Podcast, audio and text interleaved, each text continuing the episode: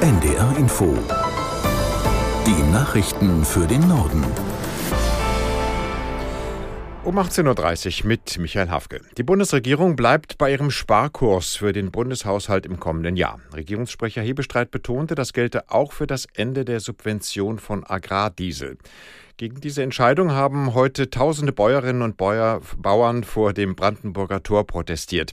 Bauernverbandschef Ruckwied forderte die Bundesregierung auf, das Vorhaben zu kippen.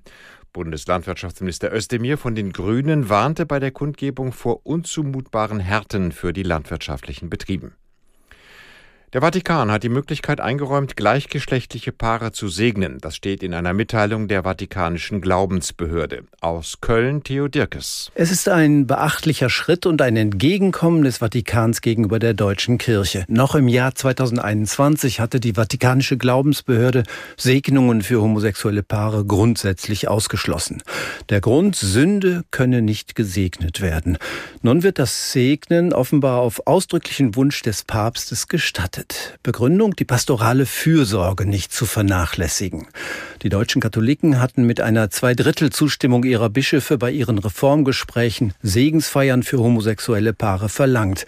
An vielen Orten in Deutschland ist die digitale Kfz-Zulassung nicht mehr möglich. Grund sind laut übereinstimmenden Berichten massive Probleme bei der IT-Sicherheit. In etwa 70 Prozent aller Zulassungsstellen erreichten die Computerprogramme nicht die nötigen Standards, heißt es demnach vom Kraftfahrtbundesamt. Das Bundesverkehrsministerium sieht sich nicht in der Verantwortung, IT-Sicherheit sei Ländersache. Die Online-Kfz-Zulassung ist schon seit 2006 in der Diskussion, wurde aber erst im vergangenen September flächendeckend eingeführt. Die EU-Verhandlungen über eine gemeinsame Reform des europäischen Asylsystems sind in die entscheidende Phase gestartet. Vertreter von Parlament, Rat und Kommission wollen noch vor Weihnachten eine Einigung bei den letzten offenen Punkten erzielen. Aus Brüssel Katrin Schmidt. Nun geht es zum Beispiel noch um die Asylverfahren an den EU-Außengrenzen. Migranten mit geringer Aufnahmechance sollen dort künftig festgehalten werden und in höchstens zwölf Wochen ein schnelles Asylverfahren durchlaufen. Juristisch gelten sie währenddessen nicht als eingereist. Doch welche Rechtsansprüche haben sie dann dabei noch? Das ist eine Frage. Und das Parlament dringt bei diesen Verfahren auf Ausnahmen für Familien mit Kindern bis zu zwölf Jahren. Bisher eher erfolglos.